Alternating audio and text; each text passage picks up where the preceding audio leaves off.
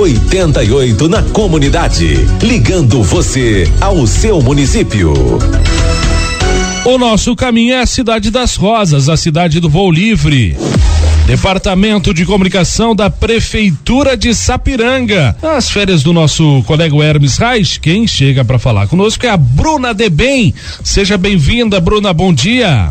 Bom dia, Guilherme. Bom dia, PC e ouvintes da 88. Vamos às principais notícias da Prefeitura de Sapiranga. Foram prorrogadas até o próximo dia 21 as inscrições para o processo seletivo de contratação temporária de profissionais para atuarem no censo 2022 em Sapiranga. São 75 vagas para recenseador, 7 para agente censitário supervisor e uma para agente censitário municipal. Os valores das taxas de inscrição são de R$ 57,50 e de R$ 60,50 50 centavos, que podem ser pagas até o dia 16 de fevereiro. Pessoas inscritas no CAD único podem solicitar isenção do pagamento da taxa. Para se inscrever, acesse o site do IBGE. A Biblioteca Pública Municipal Prefeito Ed Vincuven está atendendo em horário diferenciado nos meses de janeiro e fevereiro. Nas segundas e terças-feiras, ela abre as portas ao público das 9 às 11 e meia e do meio-dia e meia às 6 e meia da tarde. Nas quartas, quintas e sextas-feiras, o atendimento é das 9 às 6 e meia, sem fechar ao meio-dia.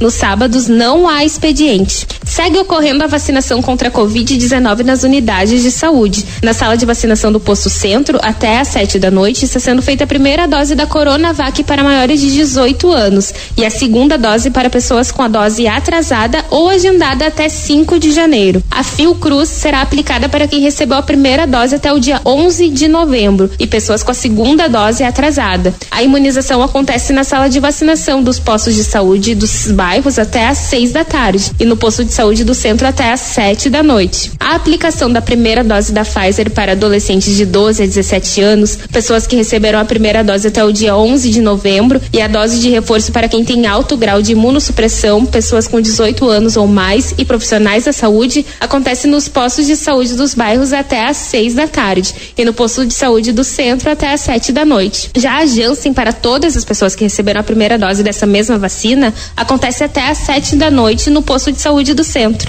Do Departamento de Comunicação da Prefeitura de Sapiranga, falou Bruna Debem. Valeu, Bruna. Bom dia, tudo de bom. Bruna Debem da Prefeitura de Sapiranga. 88 na comunidade.